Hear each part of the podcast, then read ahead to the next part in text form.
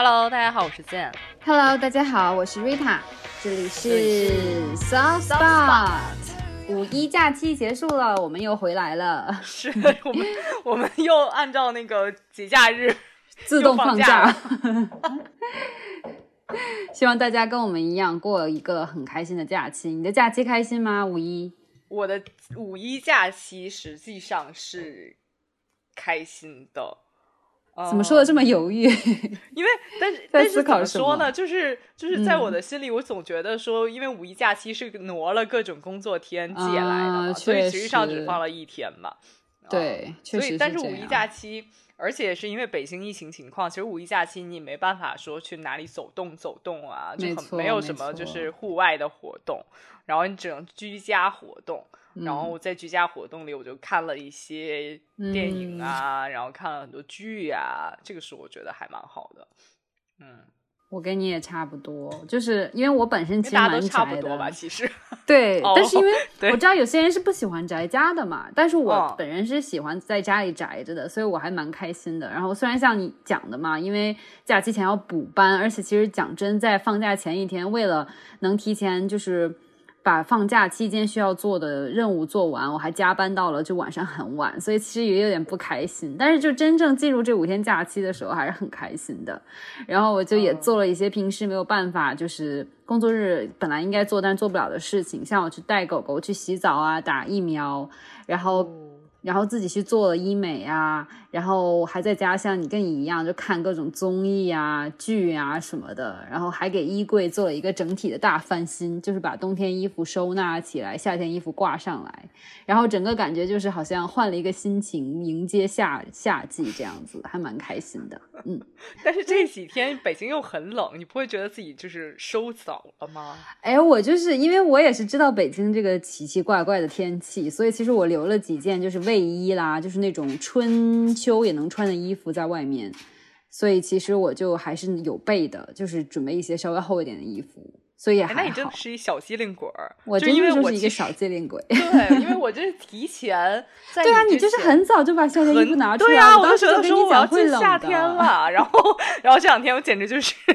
有一就是每天遛狗时候就要就哭出来了，然后去啊做核酸的时候，整个人就是 冻到不行，是不是？还下雨了，北京这样。对我唯一我唯一的做核酸时候的动力就是看别人穿的比我少，然后就默默心里开心一下。但是虽然自己也冻了，就是心态？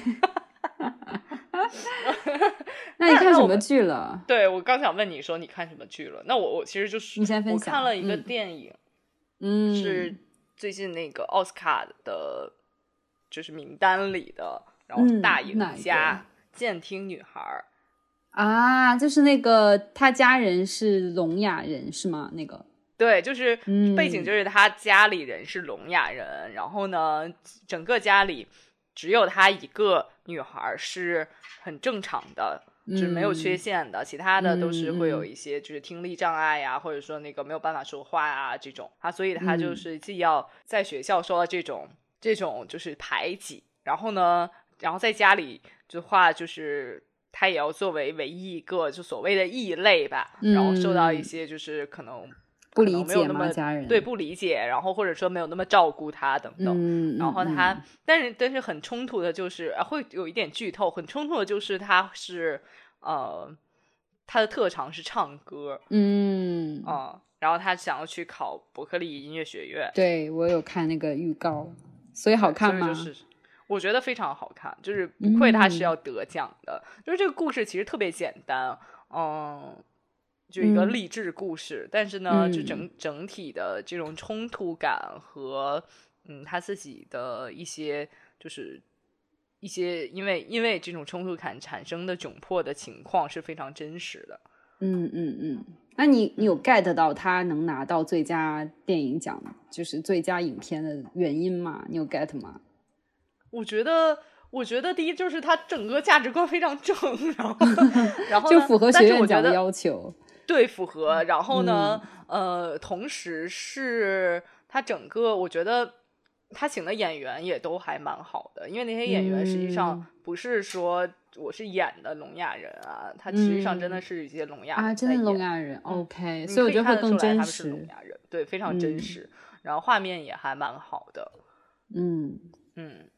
那里面的音乐好吗？因为他毕竟是要考音乐学院，他唱歌的，我记得对不对？对，但但是其实唱歌不是说就没有像那种就是。呃，我们之前看美剧《Glee》那种 欢乐合唱团的那种，就是嗯就是需要用音乐打动大家。其实它整体的整体的故事没有特别说我一定要用音乐打打动大家，当然也有，当然嗯小女孩唱的也很好，嗯但是它其实的整体的叙述不是说我我要突出音乐，反而它是要突出这种它所在的环境的冲突感。明白，了解。嗯，好的。还有什么其他的剧或者什么要分享吗？然后我就是用假期看了那个《辍学生》，就是你之前已经介绍过的，有介绍过再看，然后后来我就断嗯断续续的看，嗯然后终于找了一块整体的时间，可能连续刷了几集吧看完原来如此。啊。嗯然后我就觉得这个故事也蛮，就是就是作为二就是二十二十一世纪的大骗局之一，就是好有趣哦，就是大家一定要去看这个剧，这个剧真的是很有趣的嗯剧。然后因为它整，因为我觉得最有趣的点是它是一个真实发生的事情。是，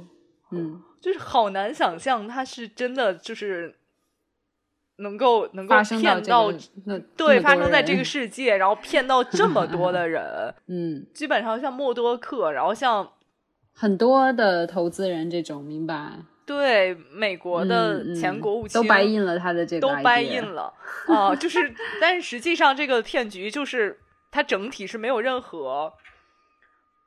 做成任何事情的。嗯，然后他那个骗局真的就是已经幼稚到说，他给前国务卿的呃展示，嗯。包括他给那个美国医药公司的投大的投资人的展示，都是直接编码，就是直接是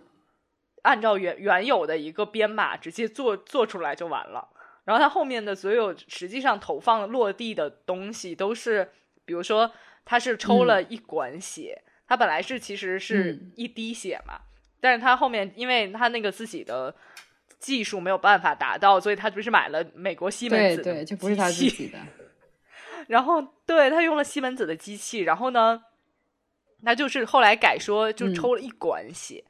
然后呢抽一管血之后还不是实嗯时的，然后他就是直接要送到他自己的机器的公司里，然后用西门子的机器嗯。再解析，然后然后这个生出报告再拿回给大家大家去看，就给病人其实问题很多的，就是完全是对非常荒谬的一件事，然后大家没想到就都是掰印了他。了解，哦，我就觉得好，就是很很有趣的这个故事背景。那然后甚至就是那他之所以能骗过那么多人，是因为他自己的人格魅力吗？还是说主要是他的这个他的这个想法，这种滴血 验一切的这种想法实在是太吸引人了？我觉得是，就是我我自己觉得啊，是天时地利人和的一个综合过程。嗯啊就是因为他解在的时候，就是像。嗯，啊当时马斯克还没没有怎么样，呃，有，就是马斯克也也生产出来了电动车特斯拉，然后包括像那个扎克嗯伯格也是，就是就大家就是所有新鲜技术爆发对，大家就是就是投资人也是一定说，我一定要投资一个新的东西，我这回一定不能放过这个新技术了。然后呢，了解了解，对，然后包括是他本人其实设其实人设设的也很好嗯啊、就是什么辍辍学之后就是新的仪器，然后他自己学了很多，就像他自己改变了自己的音调，然后就是变得非常嗯低沉。就是明白，有说说服力的那一种。对，然后就是他整个穿的也全嗯黑，然后高领衬衫，就像 乔布就斯一样。女版女版乔布斯。对，然后那个包括我后来去看了看了这个剧之后，我觉得太精彩了，我去看了他的纪录片。然后呢，包括嗯你去看纪录片也是一样的，就是他整个眨眼的速度非常慢。他扎克伯格学的、啊就是我跟你说过的对，基本上基本上整个纪录片里面能看到他的点，就是他真的不怎么眨眼。嗯嗯嗯嗯，好有嗯，趣然后哦。就 是对，然后他整个整个就是一个成功人士的做派，然后这种做派竟然竟然让很多的呃社会名流，包括很有知识性的，然后见过很多大世面的人来掰印他自己的这个荒谬想法。神奇，真的就是天时地利人和。我觉得你说的对。对，然后他整个整个就是他旁边有一个我不知道就是哪里巴基斯坦还是哪里的人嘛，是他的秘密男友，然后就是帮他处理整个所有的棘手的事情。嗯哦，然后最后他是怎么被怎么被暴露出来？这个对这个骗局是怎么最后被爆出来的呢？就是其实是两个人，就是第一个是他刚进去的一个女的研究员。他就觉得说这件事情好像不太对，因为他自己在操作上的时候永远是永远是错误的。然后他的同事让他把这些错误的信息都删掉，然后就是就当成一个完美报告交给别人。对，然后他就觉得说有问题，然后他就是他就是当时他的另外一个伙伴刚好是前国务卿舒尔茨的孙子啊。然后呢，他就把这个情况跟跟他他们俩就是讨论了之后，就发现这件事情不对劲。对。对，然后他们就给这个呃，这个就是这个女骗子叫伊丽莎白嘛，就给伊丽莎白去对峙写信，嗯嗯，因为他没有办法直接跟伊丽莎白明白对峙，因为他们当时公司里就是永远有保安和保镖在那里监视你，对，然后然后呢，他就没办法去对峙，他写了邮件，他写了邮件之后，那个伊丽莎白的秘密男友就把他们都开掉了，然后当时。当时舒尔茨的孙子还跟舒尔茨去对，就是去说想要舒尔茨去质问他，因为舒尔茨也是做了很好背书，对。然后呢，当时当时这个老国务卿是完全不掰应他的孙子的想法，就会觉得说都是你你你你你有问题，你的对你懂什么？就是我们这个新技术什么的。然后最后不断的去努力，包括他们当时签了呃秘密条款，然后呢，但是这个他们俩还是很。勇敢勇敢的去当了这个就是报报纸的这个线人，然后透露了很多信息，包括一个很好的转折点，就是这个女研究员最后真的是实名向那个呃当时 for 外科临床的这些就是呃美国有一些监监委会或者监察会去举报了他，然后最后实在最后这个骗局才爆发出来。原来如此。天呐，我觉得这种吹哨人真的很重要，不然这个骗局一直都在。对，就真的很很很有趣的这么一个嗯，这么一个事件，然后我就非极感兴趣的 看完了剧，又看了纪录片。嗯嗯嗯，原来如此，有意思，非常有意思。我也很久违的看了美剧，就我也很久没有 看美剧了，我是终于。我是对，终于很久的久违的看了美剧，我看了一个也应该是最新的，就是它叫《第一夫人》，我不知道你有没有看到这个美剧。我没有，但我突然想到，我又看一个一个美剧，等一下要哦，好，跟你分享。好，就是你先，请你分享《第一夫人》。《第一夫人》我听说过，但我没再看。对，因为我就是一直我就是对就是美国总统第一夫人这个角色很感兴趣，因为其实大部分时间。就尤其是可能受到之前特朗普时期那个影响，大家都感觉好像就是花瓶在那里。当然，人家也有自己完成一些任务了。但是，其实，在历史上有有那么几位第一夫人，其实是对当时的就是政治也好，或者说是当时的社会也好，有很大影响。所以，这个第一夫人她这个美剧呢，是相当于讲了三个第一夫人的故事。而且，我觉得它设计的很好，在于它不是只是随机挑选的，而是它找了不同时期三个。非常有代表性、非常有个性特征的三个第一夫人。第一个呢，就是很有名的罗斯福总统的夫人。嗯嗯，我们都知道罗斯福总统当时他执政年时间是最长的，破了美国执政的那个时间嘛。然后他的第一夫人其实很有名，就是叫叫艾莉诺，我不知道是不是中文翻翻译成艾莉诺，就是叫。叫 Eleanor Roosevelt，然后呢，他的很厉害的点在于，他其实是在罗斯福执政最后几年，其实罗斯福已经就是瘫在床上不太能动，其实到后面都是罗就是他的夫人帮他执行很多东西和进行一些思考，而然后你在这个美剧里也能看到，他其实是一个代表着。就是那种那那个二三十年代那种美国女性觉醒的一个很鲜明的一个角色，就是当大家都觉得第一夫人就是隐藏在背后的，包括女性都不参与不参与政治的时候，她是一个那种觉醒性的人物。然后就是这是她是第一个，然后第二位夫人呢，是一九七几年的时候，就是刚好尼克松那个水门事件之后接替他的副总统就是是福特总统，然后福特总统的夫人叫贝蒂，叫 Betty Ford。然后呢，他是一个其实就是性格要跟就跟艾莉诺很不一样，就是一个很很 fancy，很喜欢跳舞啊什么的，但是他他又是那种很敢爱敢敢恨。就性格很非常直直爽洒洒脱的那那种人，然后她有一些虽然有过酗酒啊一些心理问题，但是她都勇敢的说出来，为了就保护自己的丈夫啊什么的。然后她也是一个积极参与社会事务的人，像当时刚好是，呃，就是马丁路德金遇刺，然后很多人其实政治人物为了保护自己，其实都不去参与那他们的葬礼，但只有。福就是福特夫人，就是贝蒂，她相当于是就觉得我要坚持自己的立场，然后她相当于其实唯一一个代表白宫的人去参加了马丁路德金家人的的那个葬礼的人，就是让我觉得很厉害的这么一个女性，就是又很不一样，就是又代表七十年代那种，你知道那种就是叫什么叫 baby boomers 嘛，就是他们那一年代的人，然后又很不一样。然后第三位夫人就是我们大家都比较了解的，就是米歇尔奥巴马。啊，然后她相当于代表的就是现代女性，然后他们三个故事就是很神奇的穿插在一起在讲，然后呢，就是她比如说她上来就是她不是那种就叙事性，比如讲他们小时候啊慢慢成长大，而其实他们都聚焦于比如说自己丈夫马上要就是要成为总统之前，然后到真正开始执政到之后，相当于是这么一个时间点来介绍他们三个人的故事，我觉得很有趣，因为你会看到三个不同历史时期的。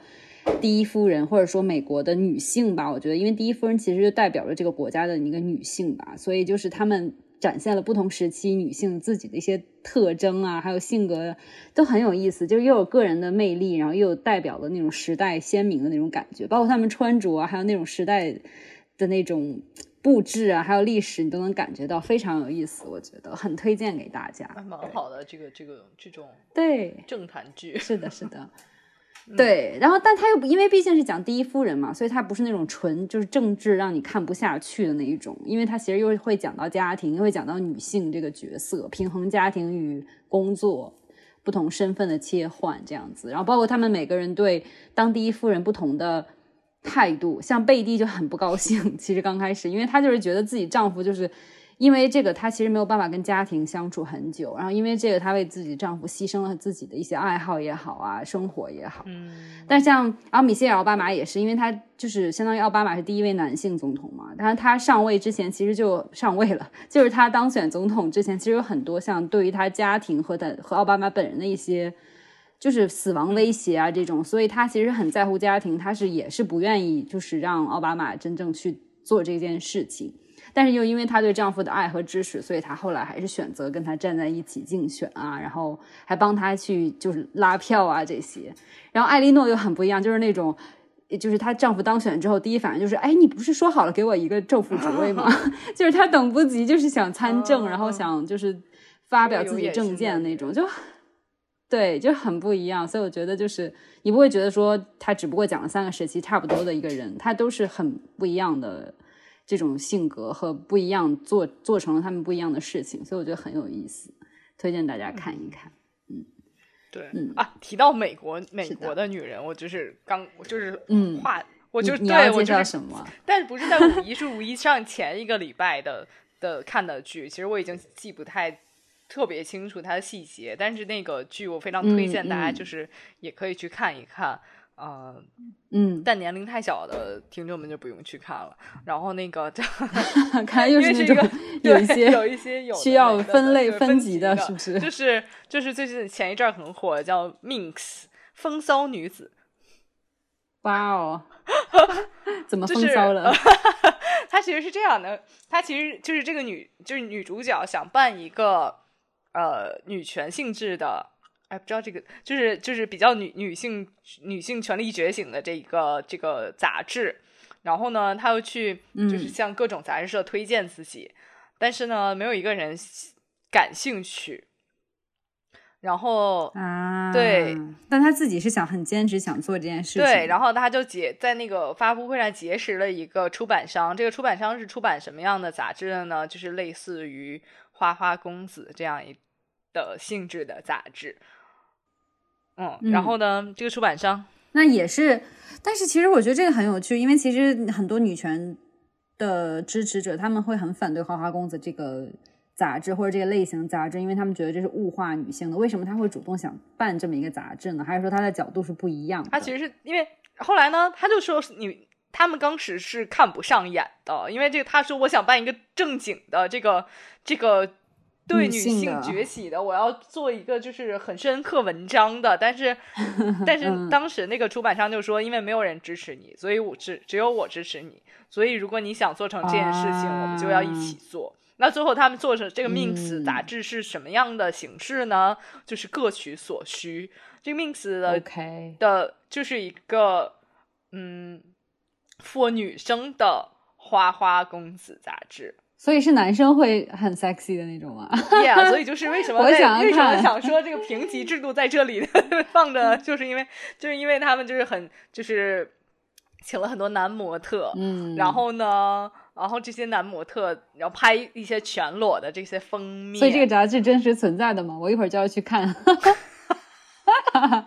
我不知道。然后呢，就是这这个电影、这个电、这个剧还是就是在你找一些渠道是可以下下来的。然后呢，他们就比如说，呃，他们的面试是怎么面试的呢？就是一个个裸，一个个男生进来，然后就开始把衣服都脱掉，然后裸着摆一些姿势，嗯，然后最后 最后挑选出来一个这样子。然后呢，然后就是插画、插图，就全是这些裸男，各种各样的裸男，搔首弄姿的。然后呢，不应该叫风骚男子吗？为什么叫风骚女子？因为这，因为这可能是因为这个女女女主角是叫风骚女。OK OK。然后呢，但是其中有一些呃文章是他写的，是对，包括包括其实这个也是一个，就是情裸男，也是一个其实女性觉醒的。的契机吧，就是因为之前男性男性可以看到那些，嗯，裸女裸女，然后但是女性其实是没有的，然后女性也不不被要求，就是一定要被要求一定要传统，嗯，对，直到这个杂志出来，就是被然后被这些家庭主妇们抢购一空，然后 然后大家都开始在看这些女这些这些杂志，然后这个杂志一炮而红。嗯啊，对，这么一个故事，对，然后这个女生终于有舞台去来宣扬她自己的想法，然后，嗯，对，就是这么一个，其实其实第一季就讲了一个这样的一个故事，我觉得还蛮。那它的时代背景是什么时候呢？大概在六七十年代啊，所以就很有代表性。那时候刚是女权就是觉醒啊什么的时候，嗯，有点意思哎。就我很喜欢看这种，你知道吗？因为我不觉得自己是什么很积极或者很极端的女权主义者，但是我会很关心，就是女生争取自己的权权益也好啊，或者说是就是在做自己社会上地位这些东西，我还蛮感兴趣的。你说这个，我会感兴趣看这个。对，尤其我其实觉得不只是情节，它不只是说这个杂志本身宣扬了一种女权，包括这个整体的剧，其实各种细节里都有说。就比如说这个男主角，这个老板的。呃，嗯，助手，呃，但是实际上已经是跟他很久的这么一个二把手了，相当于是一个黑人女性。但是呢，但是呢，就女主角第一次去的时候，当时就是那个男生就就就是那那个那个老板就问他说：“你喝点什么？”然后那个女性就很自然的对这个黑人黑人秘书说：“咖咖啡就好了。”然后那个秘书就直接。直接怼他说：“你以为黑黑人女性就只是秘书吗？” 原来对，就这种这种细节也蛮好的。其实就是如果我觉得还蛮轻松的，不是那种真正真正是打拳啊或者什么的一个电影，嗯，呃，一个剧，所以我觉得还蛮蛮好，蛮适合大家去是就是女性们去茶余饭后看一看的。嗯，了解。啊，我最后还想分享一个，虽然我觉得我们这个就是分享 House Week 已经很久了，没关系，我们 但是我还是很想讲。会做很长吧？对，因为我们上周五一没有分享嘛，所以就是全都攒在这周想跟大家分享了。然后我就简单讲一下，我还看了一个综艺，就是那个初入职场的我们第二季。然后刚刚其实第一季的时候我并没有很感兴趣，因为我不是很喜欢那种好像有点做作啊，或者说是那种商业场合，我不是很感兴趣。但是第二季它是法医季，你知道吗？所以它其实真实的聚焦的是几个想要成为法医的年轻人，他们去面试和争取入职机会的。然后这个节目我觉得特别好，就在于，嗯。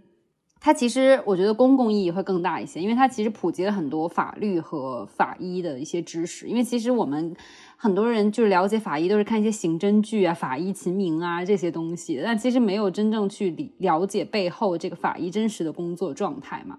然后这个节目他当然也请到了法医秦明本人，但是就是更多是真的是在比如说去现场侦查，然后了解到他们工作中很多细节，然后普及了很多法律知识，然后。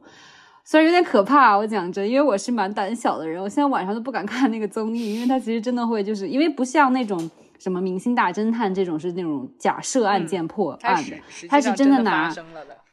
对，他是拿一些就是比如说真正以前发生的案件还原，然后去让大家去做一些法医调查，然后去病理检查，然后。去破案的这种，所以就是嗯，会有一些，会有一些，就是如果你心理承受能力不高的话，可能会觉得有点可怕。当然，它没有那些很可怕的画面啊，因为它都会做一些马赛克处理。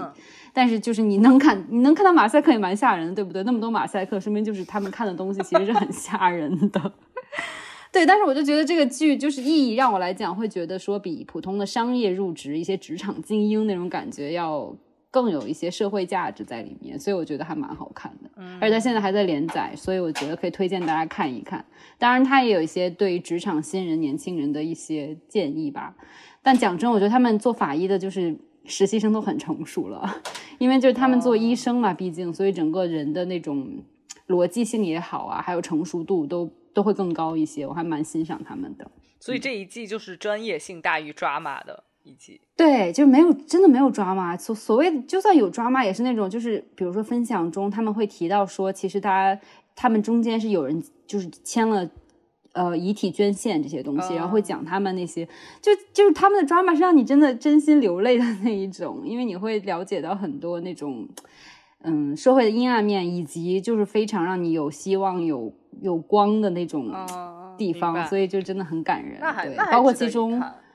对，包括其中一个实习生，他其实之前就是为了成为法医，虽然他家庭条件和他的之前的学术基础很差，但是他为了成为法医，先学了护理，然后又去殡仪馆工作，就只是为了能成为法医，就是很认真，很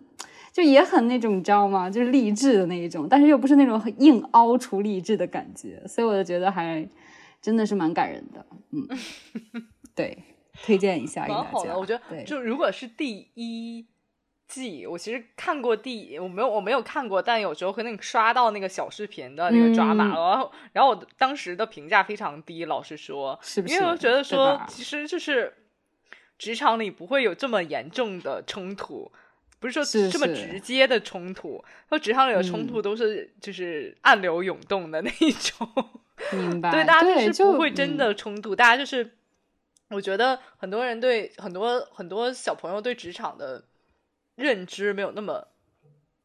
明明了，就在于说，大家可能会小朋友们可能会觉得说不会撕破脸的。对，我的我的冲突就是就是大家会撕破脸的撕逼啊什么的，当然会有，但是呢，更恐怖，我觉得更恐怖的点在于说，可能上下级关系的压制，包括一些呃嗯晋升机制或者公司机制的不透明。啊，包括一些利害关系的不不清楚的踩脚方式，这个会，这个是这个是真的很恐怖的。但这些东西你是没有办法从嗯真实的真人秀里面看得到的，他们是没有办法直接把它演出来的。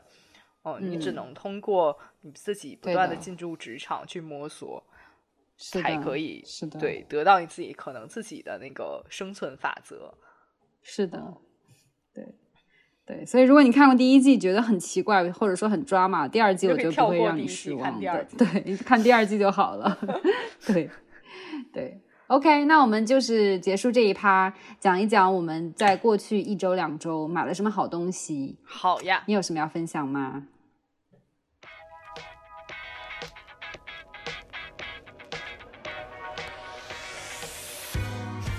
我其实，我其实。五一的假期里，坦白说，我只出去一天，就是买了一件，就是买了一件东西。然后，然后我好几天就真的是，就是基本上在家宅着，没有东西。然后我买了这件大件，就是我换了一个手机。哇，感觉就是，哎，你之前不是？对我之前的时候你刚换了，是的，手机坏了，然后我就我就换换了一个 Max，然后呢，嗯，但是我我其实是不太喜欢 Max，因为我觉得太大了，拿在手上。就虽然它大，是不是你不怎么看视频啊？用它？我不用，我我不用手机看视频啊。对吧？因为很多人如果是拿手机看视频，他会选大，但其实不是的话，就是更多是携带的话，就会觉得大。对我之前是真的非常憧憬 Max，因为我觉得好大哦，就是你可以什么东西都看很清楚，嗯嗯，对吧？然后那个什么图片也可以直接变很大，然后呢，但是我后来发现，真的对我来说太大了，我的我的手已经很大了，但我但我一只手也没办法打字。然后呢？所以你换了什么？我换了一个十四呃 iPhone 十三 Pro。就是说实话，就是把就是之前的手机的缩小版，对，因为因为我原先的手机我就嫌它太大了，然后我也没办法放在兜里，然后我也没办法放在就是小的包里，对，尤其现在大家喜欢背小包包的时候，就觉得有点大了，对对，然后呢，刚好刚好就是我妈妈原来的手机买了时候买了 Apple Care，所以它其实是有一个以旧换新。了解，对，所以我就是直接用这个这个契机，我就直接换了一个新的小版的 Pro。嗯嗯，你感觉怎样？我觉得真的方便很多，是吗？对，因为我这个我觉得咱们一定会有分歧，因为你现在用的是大的，你对，而且我一直都是喜欢大的，你即使不用苹果，我也是用大的。然后，然后，然后呢？我就是。然后我就是拿到拿到这个小手机之后，我就特别开心。你不会有不适应吗？就从大变小，一切东西都变小，这样？什么东西变小？没有变小啊，图标啊什么的。我觉得我觉得刚刚好哎。OK，就其实就是原来，比如说原来大的手机，你你的微信可能能一一个平面能显示，比如十条，那现在可能只能显示七八条，但有什么？但又有什么？也没有什么影响，影响呢？对啊，一点影响都没有啊。OK，然后又可以往兜里揣，就遛狗什么的非常方便，你知道吧？嗯嗯嗯，了解。对，然后呢，我其实很想跟大家推荐说，如果你当地的有有苹果店，你要去买手机的时候。我很推荐大家在买 iPhone 的时候加 Apple Care。我其实很想了解 Apple Care 这件事情，就是对于你购换购换手机这点，我不能理解，因为我是一个喜欢大手机人。但我真的很感兴趣，Apple Care 能讲一讲吗？它多少钱？然后它包括什么服务？这样？它是这样的，我这次的我这次的钱呢，就是因为呃呃以旧换新是怎么样的政策呢？就是它其实是在你买了原来手机的。情况下，比如说你一月一号买的，那实际上在你后面的十到十三个月都是这个以旧换以不是以旧换新了，就是年年换新的这个期间里，这三个月内你换新的手机呢，你是可以把你原来手机，比如说你一万块钱买的，它大概就是折五千块钱，折一半，嗯。然后呢，呃，它同时如果因为 Apple Care 不是有一些什么呃手机换屏，就是你碎了之后可能有多少钱能给你换个屏，然后呢，呃，反正反正总的总的价值不能超过两千块钱吧，它就是所有东西。然后呢，如果你没有用到这个，就它也会给你两年一折折钱。就比如说我上次的 Apple Care 是一千五百块买的，然后呢，但这一千五百块。里面其实是 Apple Care 是两年，对哦，我这个我要打一个星号跟大家说，就是其实 Apple Care 是两年，你买的你交的一次钱是两年的保修，我一直以为是一年，但其实不是，对我也以为一年，对吧？大家都以为是一年，其实是两年。那我其实只用了一年，而且在这一年里面，我其实没有任何的呃维修的话，那他就会像我就会，他就给我折了七百块。哦，就说这个 Apple Care 里面的钱其实也可以返给你，因为你对它其实也是对它也是可以给你折成钱，就相当于我原来的手机，比如一万块，呃，它折了五千块之后呢，它又给我加上了我的 Apple Care 折了七百块。嗯，那比如说你的新手机是一万块，那你就是再用一万块钱去对四千多买买这个手机，了解这样子。那还有价值一些，因为我之前觉得 Apple Care 好贵，然后我就觉得说，哎，我也不怎么就修，我就觉得说花那么多钱买一个，我觉得好浪费。现在想想的话，如果是这样的话，你还是很很那种喜欢换新手机的人的话，还蛮需要的。而且真的还蛮蛮值的，就是，呃，除了它年年换新，如果你不想换，你就不换。但是我就觉得说，你花了一千多，其实是两年。当时我得到这个消息的时候，我觉得换，就用到它。对，因为大家都会觉得是 Apple Care 是一年，我之前一直一直觉得 Apple Care 是一年，但没想到是两年。嗯，了解。嗯，而我相信其他牌子的手机现在也都有那种以旧换新。我觉得，如果你用的是别的牌子手机，也可以看一下，就是他们自己的 Cares 这种。系统也许能帮得上你换手机也好，维修也好。嗯，对。然后呢，呃，很好，就是如果你在门店的话，你的像我的话，就是我把你会有 VIP 服务吗？因为你买了 Apple Care，有没有没有啦？但是就其实不用等，因为因为如果你去的店好的话，他会有那个工作人员来直接就是协助你做一些。像我的话，我就是要我就是完全把新手机。呃，把原来的手机的所有东西导到我的新手机里，然后他就直接是帮你操作了一下，你之前我之后的所有东西都有，嗯，包括聊天记录，包括你的设置，包括壁纸都是 你原来的手机的样子。它是可以同，对，它同步嘛，对，对，我觉得，然后我就觉得还真的还蛮好的，就相当于，但是我，但我其实其实那天坐在三里屯坐了很久，就是因为我手机的东西已经没有很多，要倒很久。是，都是这样。自己操作的话也是一样的。嗯，对。其实对我自己就觉得还蛮蛮好，而且虽然我这次没用到，但是其实如果你有什么工行、建行的、招行的信用卡，是可以办分期的，免费分期。对，嗯，还有花呗也是。是哦，那还不错。嗯，那但是由于我的花呗限额就。不知道怎么只有一千块额度，所以我没有办 法办，对，很奇怪。但是所以我就没有，所以我就交全款。但是但是如果我有的话，我就一定会办分期。是的，是的，了解。嗯，那这是你的购物了吗？对，这个就是我的购物，我就买了一个，嗯，了解，新的绿色的，明白手机。OK。哦，我这周的话，其实就是因为要居家办公嘛，然后我其实自己家里面就是办公的环境不是很好，然后尤其是我前两天在家，然后窝在那里看电脑，然后我整个人就肩颈啊、腰背的很不舒服，然后作为养生 girl 的我，肯定就要做采取一些措施。然后我这次买的东西呢，是我现在也在使用中的，就是升降桌。我觉得长期伏案，我要讲的就是我这次买的是那种就是。就是要好一些的升降桌，之前其实就是那种只只不过架起来就很简单，就床上就床上也可以用那种电脑桌，你可以简单升升差不多几，也就是二二十厘米的不同高度，嗯，然后调一下角度的。对。但这次我是买的那种，我现在是站着在讲话的，我是其实是买的那种，就是办公室也可以用，家也可以用，就是那种可以坐着用，然后也可以抬高，整个把它架起来变成站站立办公的那种。升降桌，气旋升降桌，所以就整个就是高级一一号。然后我不是给他打广告，但我觉得真的很好用。我买的这个牌子叫北湖，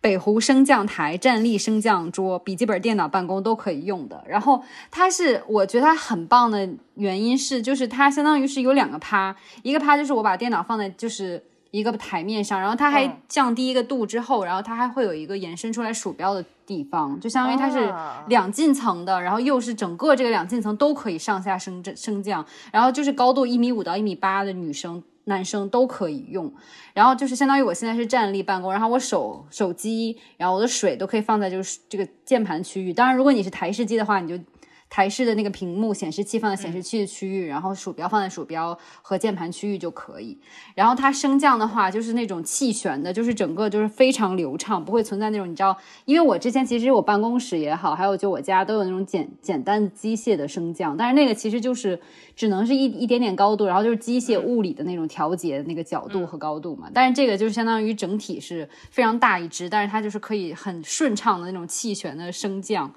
然后我觉得就是非常好，然后因为它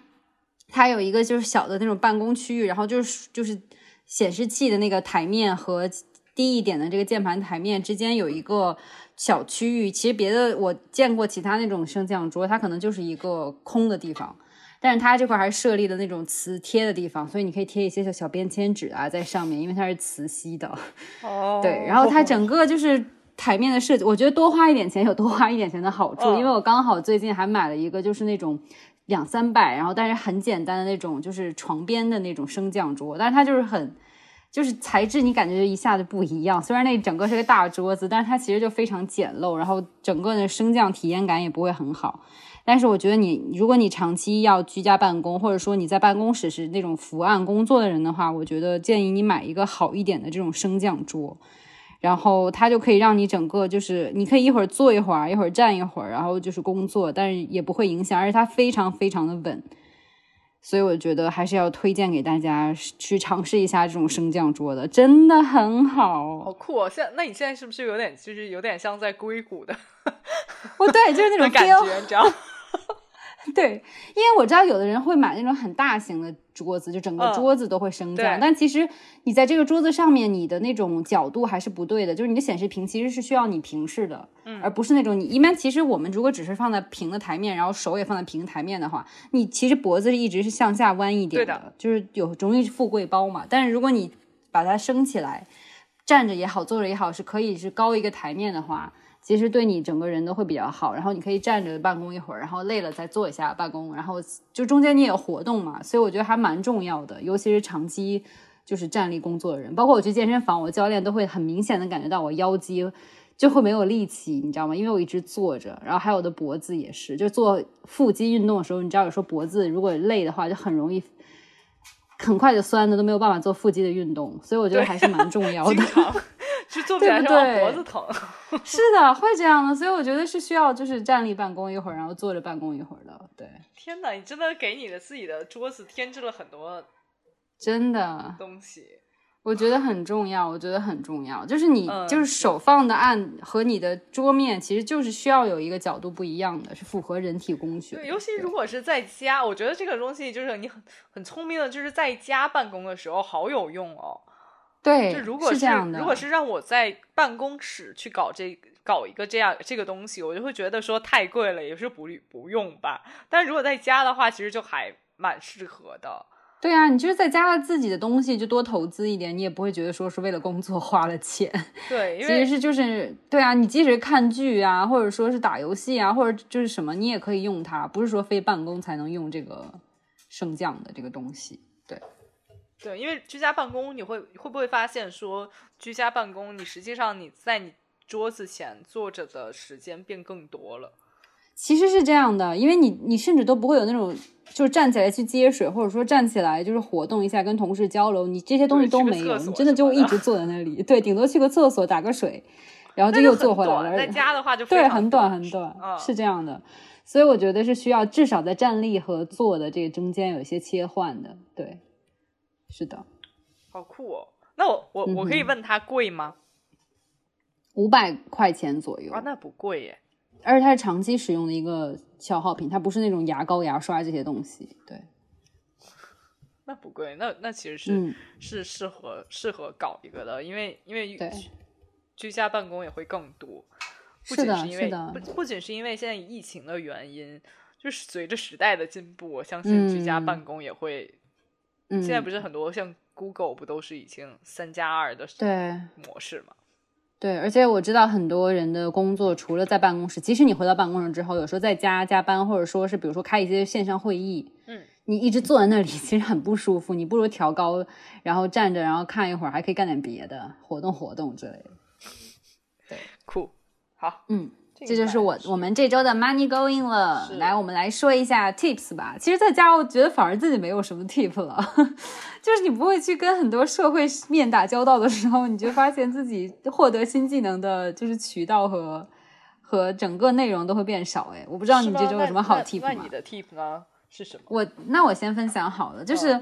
因为在家办公嘛，那。在家待着，你就会想说把屋里好好打扮一下，或者说生活气息再浓重一些嘛。对。然后我上周也有分享说，我直播买花嘛。嗯。然后因为我买了很多花，然后我就会想说怎么养花。买了很多花吗？因为直播间买花就是三十九块八，可以五六五六捧的那一种，就是很便宜。然后，但是就是它因为太多，你就会需要花心思说怎么去怎么去插花，对，然后怎么去养不同的花，怎么去搭配。然后不同花有什么不同讲究这些，然后我就会多花一点心思在这个上面。所以其实我这周的 tip 就想跟大家分享，我我不是那种插花达人啊，或者说什么考取了这资格证那种，我就想分享一下，就是自己在家就是养花的一些心得体会吧。嗯，然后首先就是我之前真的很活，我觉得自己活得很糙，就是花拿回来之后我就一插，然后就全都插在一起，或者说比如说这五六捧，我就分一分，然后插在五六个花瓶里，然后就完完事儿了。然后其实养了两三天。就花就会就是有点干枯或者状态不好，后来我就花点心思研究，我就会说，首先就是很基础的一个点，就是你回来花要立刻打开醒花这件事情，我不知道你之前知不知道，就像酒要醒酒一样，对我知道醒酒，对不起，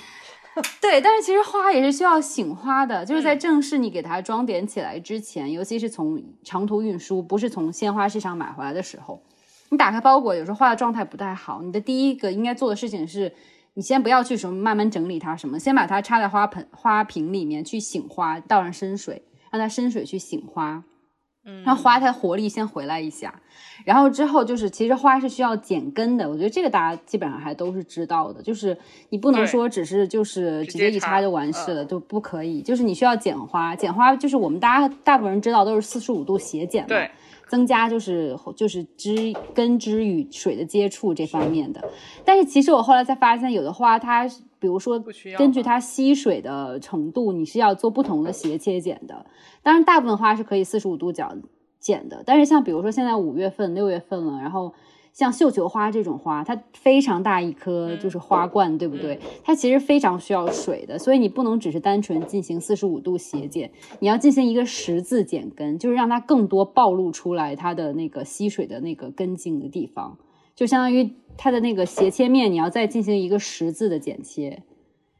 让它更多的根部露在水里面，然后去醒花。而且你知道，像绣球花，因为我自己很喜欢绣球花，你其实还给它敷面膜的，你知道吗？因为它很需要水，就是说不仅要水，水里面你要更多暴露出吸水的地方，你还可以拿一张湿纸巾，然后蘸了水，然后敷在那个绣球花表面上，让它更多的去吸水，然后你再揭开，然后再去养它。啊，对的，对的。那那不能直接用喷壶给它喷水吗？也可以，但是就是它可能一下吸那么多水，它也做不到。你可以就是给它敷面膜，就像我们也可以喷喷雾和敷一直敷着，那肯定效果也是不一样。对对，然后还有一点就是叶子，其实大家觉得话，那花当然要有叶子了，但其实叶子在家养花的话，你是要需要全部去掉的。尤其是进入水，那不就进入水里的部分？不会，你可以留那么一两只，但是尤其是进入水里的部分，你一定要把那个叶子去掉，因为如果它在泡在水里，它是它不像你家在在土里长了，它那它是接触空气和阳光。但如果你插在水里的话，它只会腐烂的更快，然后吸走花的水。所以说，在水里的部分的那个根茎的话，你一定要把叶子全部去掉。哦，对的。对的，然后再加上现在是夏天嘛，其实花不太容易养很久。然后我也是，就是各个地方去看，然后就是推荐了几种适合夏天，现就天气炎热时候养的花。然后大家可以听一听，然后看里面有没有你喜欢的花。就比如说洋甘菊，这个这个季节其实很适合养，它可以活很久。然后呢，它的香味又比较淡，然后它可以存活很久，然后也比较好养。洋甘菊。然后还有像康乃馨，就很常见的康乃馨，其实这个季节也非常适合养。然后养康乃馨的话，你其实就花冠那里，你可以揉一揉它，让它花开的更好一些。哦，给它做按摩。对，对。然后还有就是百合很适合，因为其实百合你有时候买回来，它其实还没有开，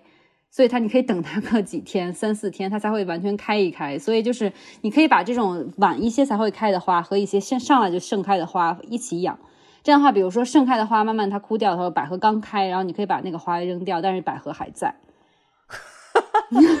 懂我什么意思吗？就是一种竞争关系，就是你就就是延续你养花的这个时间长度。然后其他还有像天鹅绒，一种花叫天鹅绒、龙胆、风信子、菖蒲，这都是很适合夏天养的花，然后颜色也很棒。然后就是这些是适合夏天养的花。然后还有想分享的话，就是插花，我听了一个就是。插花一个比较达人的人分享，就是我们很多时候觉得，哎，我来个红玫瑰，然后再来一个满天星，然后就你说，哎，怎么花怎么看起来插花这个这个大花束怎么这么恶俗？原因是其实花束是更适合相同色彩的人在相同色彩和温色彩温度的东西放在一起的，所以你把一个红玫瑰跟一个白色满天星放在一起，就呈现出了一种非常。嗯，不是那么和谐的原因，其实就在于他们两个其实花色彩是不太搭的。你其实有有时候你会看，比如说红玫瑰跟一个深色的，比如说暗暗暗紫色的东西放在一起，反而有一种就是那种你知道吗？妖艳的美。原因是因为其实它们都是深色系的东西，放一起反而会更好看一点。对，所以就是对，就是靠色儿的放在一起呗。其实是更好的。对，比如说你养康乃馨，你不要拿个黄的跟一个红的插在一起。但是，如果你就是喜欢大胆撞色，大胆撞色的话，你这么搞，我觉得没有没有关系。但是如果你就是很追求色彩和谐的话，那它其实就是相同色。比如说你粉色跟深粉色、浅粉色放在一起，就蛮好看的。经常你知道 ins 风也是，你观察它也会是这样的，就是那种很淡的粉色跟白色放在一起也很好看。原因就是这样子。对，这是我一个小 tip，对插花小 tip，嗯，蛮好的。就是我觉得，就如果你实在就是假期太无聊或者周末不知道干嘛，其实这个活动可以占用好长时间，很长时间的，对的，对的，是这样的，其实。对，然后我最后再跟大家推荐一个我很喜欢的花，这个季节很适合的，就是芍药。就是大家第一想说，天哪！我对上推荐过，然后我这次又想推荐，是因为我真的觉得芍药太美了，因为就刚好母亲节嘛，我也给妈妈准备了这个芍药的花，然后它开的真的好美，我就觉得好喜欢。然后我之前就是在花家这个店订购花的时候，其实它都没有什么特别多的介绍花的，但这次我买芍药，它专门给了一个册子，就介绍各种芍药，因为其实芍药是或者说牡丹是中国的国花嘛。或者说，至少是原产地很多，其实是在中国的。然后就我们的山东、四川、甘肃啊、云南呀，都有就是我们本土自己的芍药，所以可以大家关注一下，真的很好看。对，但它是香的，对吧？我记得是。嗯，它的味道很淡，就是你离得近的时候可以闻到。如果你很喜欢很香的花的话，那你就去买百合、玫瑰，对，这些东西是很香的。还有就是水仙，水仙这种，对对。是的，对，这就是我这道 tip 啦。你呢？就是，就是我 tip 和你的 tip 就是从纯情少女过渡到那个风骚女人的。OK，来说一下，就是我我我这一周的 tip 就是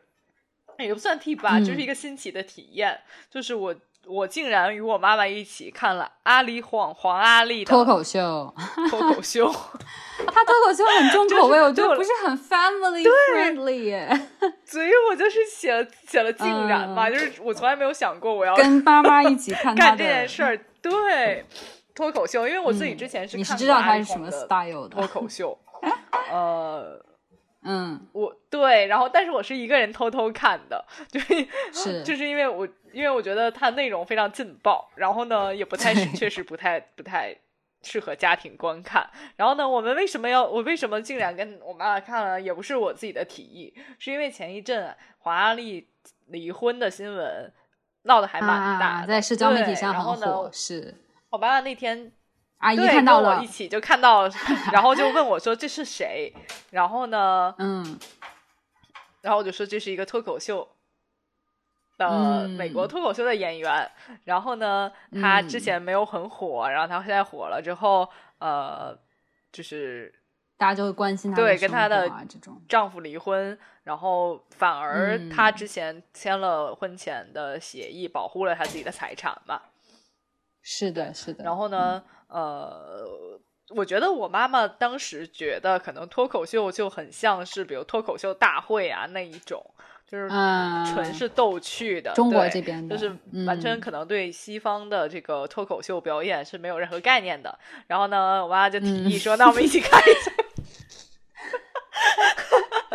然后没想到一下子进阶了。我也没有，我也没有看过他在今年的脱口秀表演。嗯，但虽然我也知道他的那个一些就是风格，然后我当时的啊，所以我会觉得说应该也没有特别黄色，我可能觉得说太多的内容都会讲他离婚的事情。呃，家庭生活啊，这一些我觉得还好。然后呢，我就打开了这个脱口秀表演，嗯，然后整个真的是，就是 在这个脱口秀的前十分钟到二十分钟，我整个人就是非常不自然的，脸部甚至有一些抽搐，然后也不敢斜眼看我妈妈的表情，你知道吧？就因为他开始从开始的那一分钟就开始不断的在爆开黄腔。而且那个黄腔开，那个黄腔可以是可以播的完程度吗全是不可以播程度。就如果是如果是在呃，当然在国内根本就播不出来。如果是那种哔哔哔的这种这种情况里的话，它大概十分钟都是哔，然后哔哔哔，Oh my 哔哔 god！was 哔哔哔 like was like 哔哔哔，嗯然后然后呢，嗯，然后我整个人真的是非常不自然，我又不敢说说不看了吧？对不看了吧，然后我又不敢说 说说那个你怎么看就是就是 我也不敢表露表露的非常那个明显的嗯 get 到黄腔的笑点，然后我就嗯，也不太敢大笑，然后后来然后？呢，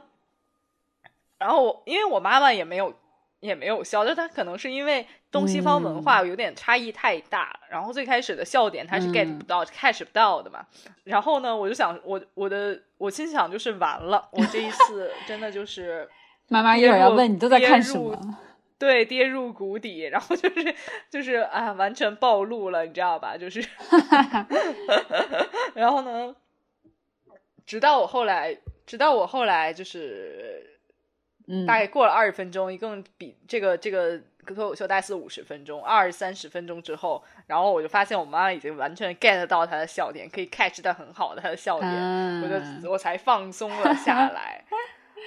原来如此。对，然后我就是从来没想过，其实家长可以这么 open。嗯，其实家长也是，嗯，是家长也是嗯还蛮可以接受这些笑话的。其实我觉得，就是黄色笑话是整嗯个世界的通用语言。其实是这样的，尤其其实家长经历的比我们要多，只不过不会跟我们讨论这实想想说情。，对呀、我们只是没没有明着说，但是你自己的存在就证明了，爸爸妈妈当然知道的。对你爸妈知道这件事。对对，of course。然后 yes，然后那个甚至有一些，当然我们可能就是因为我们我们这一代好像没有，可能再年轻的一代，甚至父母都会跟你们都会跟大家讲说一些呃这种这种教育，对这种嗯知识，嗯，其实就是我从来没想过说家长可以这么 open。嗯，当然，我们也没有就是就就他的那个讨黄色笑论话去讨论啊，但是就是就是明显的，大家就是知道说你也能 get 到这个笑点，我也能 get 到这个嗯笑点，大家都哦是成年人了，对对，然后，然后我的这个就是手心和脚脚脚趾头本来是这样抠在地上的，嗯然后慢慢的舒展下来，你知道吧？好形象哦。对，然后然后呃我我后来非常惊奇的一件事情是什么呢？就是第二天，我妈妈又嗯跟我说。说哎，反正也无事可干，他还有没有别的脱口秀？再 再播一个，阿姨反而就是喜欢上了这个表演对，就喜欢上这种艺术形式。，OK，那倒还蛮有趣的。因为我觉得其实脱口秀，西方脱口秀跟中国我们看脱口秀大会真的很不一样，不管是谈论的内容也好，形式也好，都还是很不一样的。而且其实他们做的，就是可能因为就是专门做这个形式，他们做的也蛮久的，所以其实他们做出来的东西，就是那些比较有名的几个脱口秀演员说的东西还都不一样，然后都有各自的优点和笑点吧，我觉得。对，我觉得很有很有，就是很有趣，包括、嗯。包括黄阿丽自己的脱口秀内容也是非常，我觉得非常好笑，同时嗯。又很就是赤裸的揭示了一些问题，是的，嗯、嗯比如说男男女性不平等啊，然后包括呃，可能甚至有一些婚前协议是因为、因为嗯，婚姻双方的立场呃不平等，是造成的，所以它其实是揭露了很多问题。这个这个是是有时候我们没有办法在国内的脱口秀那么直接的把它披露出来的。嗯，确实是，嗯对，嗯，包括有不是包括之前不是也有一个讲女脱口秀演员的美剧叫《麦瑟尔夫人》嘛？对那个麦瑟尔夫人，那个也蛮嗯好看的。对，就是我觉得，就通过我觉得不一定我们自己一定要把父母想的那么保守传统，就有嗯时候确实嗯。你可以通过自己的一些手段、智慧去去感化父母，说不要就是把、把嗯。把他们的认知努力的拉到和你一样的的立场里面来。我觉得这个这个，这个是这个这个是我比较 shock 的一个。这个假期里比较 shock 的一个点，就是其实你是可以做得蛮好到这件事情的，嗯，对，因为我觉得是，我觉得我很同意你的这种说法，因为其实很多时候经常说，哎呀，那个父母要跟孩子做朋友啊什么的，就好像从父母的角度讲。但其实我觉得，如果孩子就是你想跟爸妈就就是有那种，当然肯定是就是子女关系了。当然，如果就想说就是平等的一些进行一些讨论的话，那你肯定也要做你自己方面的努力，说去真的以一个朋友的心态去跟他交流，他才会觉得 OK。其实你也是可以成熟到跟我以这种就是成年人的这种。思想去交流的这些，所以我觉得其实这么做还蛮好的，就可以试探一下嘛。对，就是 就是我不能只就是大家不能只说我要跟父母做朋友，或者说我要跟孩子做朋友，但是好，你怎么去跟孩子做朋友，怎么去跟父母做朋友，你实际上是要有一个自己的规划。那那可能是因为我这个这个性格，所以我才可能看黄阿丽也无所谓。但是如果是对不是这个性格，也马上跟。跟 父母亲唱哈华丽也不太一样了，倒是，但是我觉得你可能会有一些自己的手段去做这件事情，是，包括如果你现在是父母的话，你也有一段有一些手段去跟孩子做这种探讨，对对。对，我觉得如果你天天就还是跟爸妈就讲一些你就是一些很自己觉得好像可以跟他们分享的事情，那他也对你的想法也固化在那里。那你如果是做不同的尝试的话，那你也可以就是让爸妈知道你也在成长，你有变化，你现在是什么状态？我觉得还是挺有意思的。然后就两还可以跟爸妈一起去探索不不未知的领域，这些我觉得都还蛮有趣的。是是，就是嗯，因为我们因为我们这代人或者说一些中国小孩儿，就是永远我不知道你小时候会不会经常听到一句话，就是啊，大人的事情你不要管。对对吧？就是会有对，我觉得，我觉得像我们成长过程就很很像说跟这句话在做斗争，就是你你要你要开始说，就是有时候我们会听着这句话，听着听着就会真的想说啊，大家的事情反正我不要管，你的事情是你的事情，我的事情是我的事情，呃，但其实是不是这样的？就是你现在现在你要逐渐的了解，说就不是说大人的事情是大人的事情。你你现在自己也是大人，是的，而且我就觉得说，如果你一直这样子的话，你很可能会变成到时候忽然又从前一天还在跟你讲说大人事情你不要管，第二天会跟你讲说你怎么你都这么大了，你还不会去做这些这些这些。对，就是缺乏，因为我就会面临这些问题，就是因为缺乏交流的，嗯，对，是，但是。但是我我也不是我自己是不提倡，或者说就是就是我觉得很多时候呃。包括中国家长也是没有办法说我们坐下来促膝长谈一下，这个我觉得也不可能，就是也是一句一句话两句话讲不清楚的很多事情。那我们就是看看有什么机会，有什么契机能够真的去嗯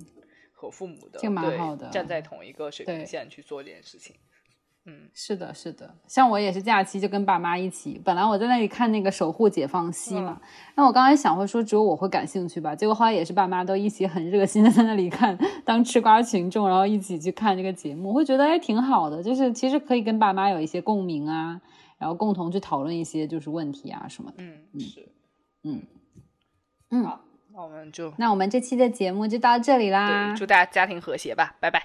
对，好，拜拜。